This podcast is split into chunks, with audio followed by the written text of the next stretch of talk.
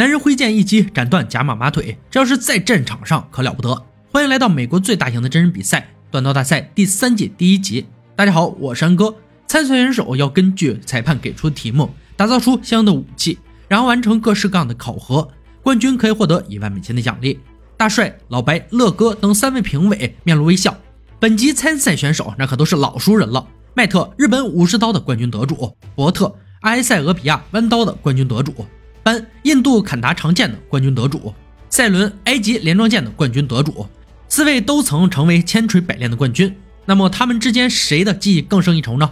节目组准备了特别设计，让他们来决出胜负。规则不变，三回合赛制，每回合淘汰一人，胜者带走一万美金支票。本季挑战将更大更困难，每回合每人都一根高碳钢和一根低碳钢。需要结合两种钢铁，使用夹层锻造技术，打造出一把足以接受评委检测的武器。难点在于焊接，热处理时如果焊接不够好，高碳钢刀刃就会直接脱落。十分钟设计，三小时锻造，计时开始。伯特准备打造一把阿帕拉契露营刀，尖端很长，便于突刺，刀身轻巧，便于控制。迈特要做一把全刀根竞赛式剁刀，没什么尖端，主要用于砍剁。他曾做出能切断子弹的武士刀。论做刀，他可是相当在行。赛伦采取波斯刀的样式，前端稍轻，刀腹略沉。乐哥喜欢这样的设计。班与迈特差不多，选用竞赛砍刀。他夺冠时做的便是软钢与硬钢交叠的刀刃。这次挑战的选题对他来说可谓是瓮中捉鳖，手到擒来。夹层叠钢的做法和三明治很像，将低碳钢压平至折叠后，再将高碳钢塞入其中。说起来很轻松，做起来很难。每个人都有不同的方法。赛伦将低碳钢锤成 U 字形，放入高碳钢。麦特把他的锻造炉封起来，达到最高温度以节省时间。班恩采用特殊战略，直接在冷却低碳钢上割出一条沟，把高碳钢塞进去。这种做法会拖慢他的节奏，但暂时无法判断是利是弊。锻接完成后，场上开始火花四溅。四个锻造炉排在一起，带来十足高温，选手们汗流浃背，却不敢停下。冠军之间的竞争相当激烈，想要脱颖而出，必须要有与众不同的创意。比如赛伦的做法就很有意思，他在成型的刀刃上切割出很多沟槽，这是要把断接处弄出图案，很不错的手法。迈特这里好像出现一些状况，体型原因让他无法承受高温，脸色苍白，呼吸困难。迈特果断选择离场休息。这段时间，其他人已经开始打磨刀刃，伯特甚至进入了淬火环节，形势对迈特来说非常不利。场上仅剩二十分钟时，他终于回来了。他没有完全恢复，但刀匠精神让他无法放弃比赛。伯特热处理后的刀刃很弯曲，立刻回到锻造炉，再次加热后试着锤平。第二次淬火非常危险，可能会让刀刃更弯，还可能会直接脱落。希望伯特能用自己的技艺避免这种事。倒计时结束，评委组毫不吝啬自己的掌声，大家都很辛苦，但都坚持着完成了挑战，包括身体欠佳的迈特。旁边的对手也对他刮目相看。赛伦的波斯刀首先接受检查，线条非常利落，反曲弓造型效果很好。美丽的作品，好评。班与众不同的衔接术让评委小小担忧了一把，好在他没有出现失误。紧密固定的钢铁刀身，好评。伯特露营刀经历了第二次淬火，不可避免的出现了刀刃脱落，中评。最后迈特剁刀上场，刀刃与握把的交接处有脱落痕迹，中评。四位冠军暂作休息，评委们开始挑刺儿。班与三叉的作品毫无疑问可以晋级，那么淘汰者将在伯特与迈特身上诞生。伯特的刀有点弯曲，刀锋有脱皮问题，刀背还出现了三到四英寸的裂纹。迈特刀刃与握把处的痕迹应该只是脱层，并没有穿过整个刀身，可以被磨掉。那么结果显而易见，第一回合伯特遗憾退场。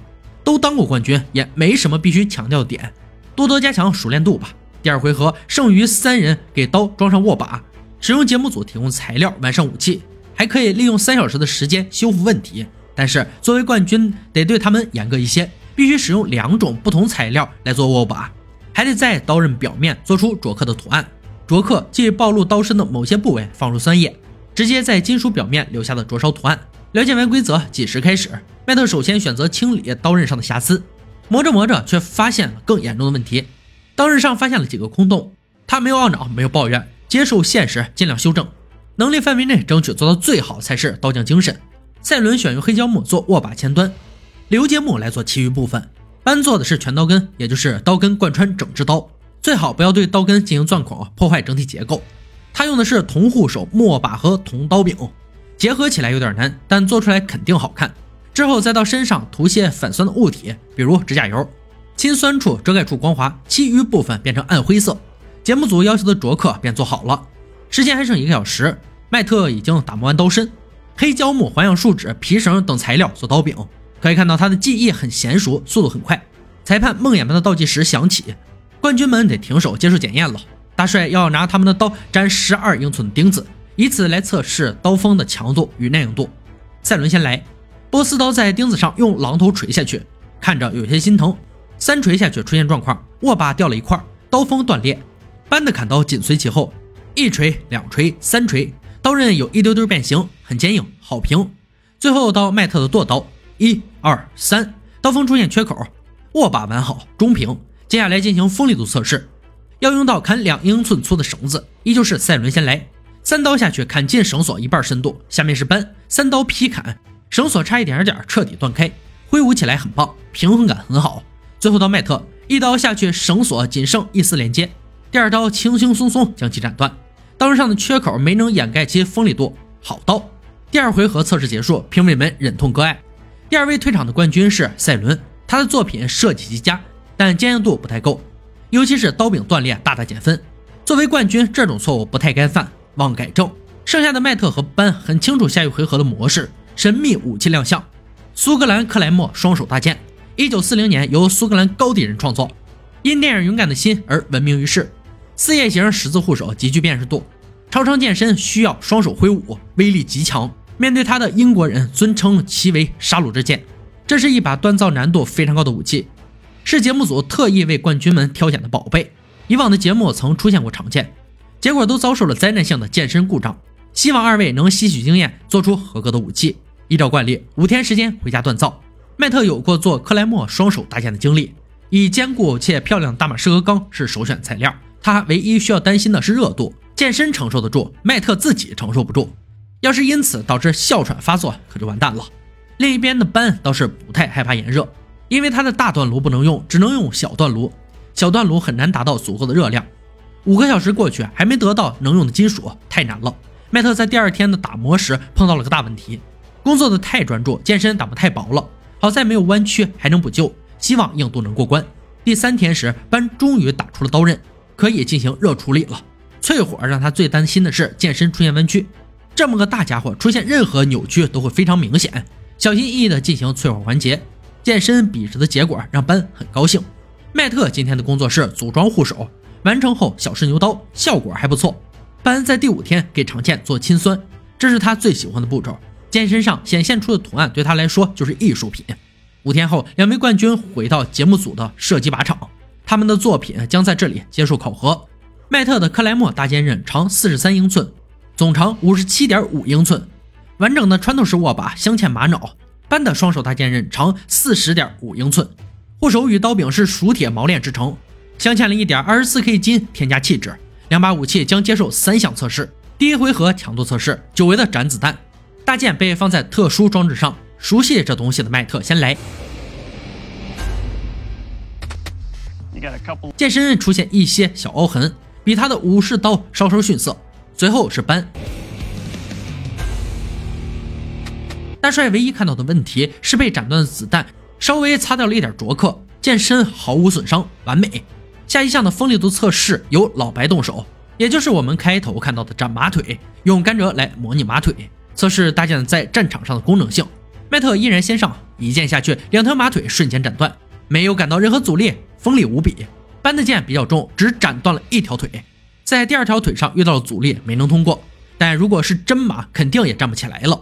最后，乐哥压轴进行杀戮测试，测试物仍旧是倒霉的猪肉，双手抓握麦特大剑，奋力斩出。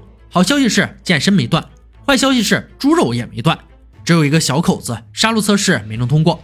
下面轮到班的克莱默大剑登场，乐哥一刀下去，猪肉应声而断，完全折断，没有一丝阻碍。三项测试下来，两把剑各有千秋，班的大马士革钢大剑犹如剃刀般锐利，在杀戮测试中能将猪肉拦腰斩断。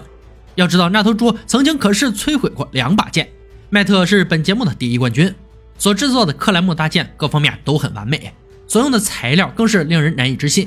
剑刃竟然能弯曲超过九十度再恢复原状，大帅对此赞不绝口。但决赛必须有一人淘汰，评委组艰难地做出最后决定，麦特被淘汰，不是他的剑太弱，而是班的剑太强。冠军中的冠军，实至名归。以上就是断刀大赛第三季第一集的内容。鼎鼎大名的苏格兰克莱默双手大剑，又名苏格兰斩剑，是纯粹的步兵剑，一般的形制长约五十五至六十英寸，重约二点五公斤，以大开大合的挥砍作为主要的攻击方式。在战场中，如果能发挥得当，就可以一斩多。在苏格兰抵御英格兰的战争中，面对英格兰整齐的长矛步兵阵，苏格兰人手持斩剑冲入敌阵，在混战中将斩剑一斩多的优势发挥得淋漓尽致，让英格兰充分了解了它的威力。建议感兴趣的小伙伴观看《勇敢的心》。好了，今天就说到这里吧，我们下期再见。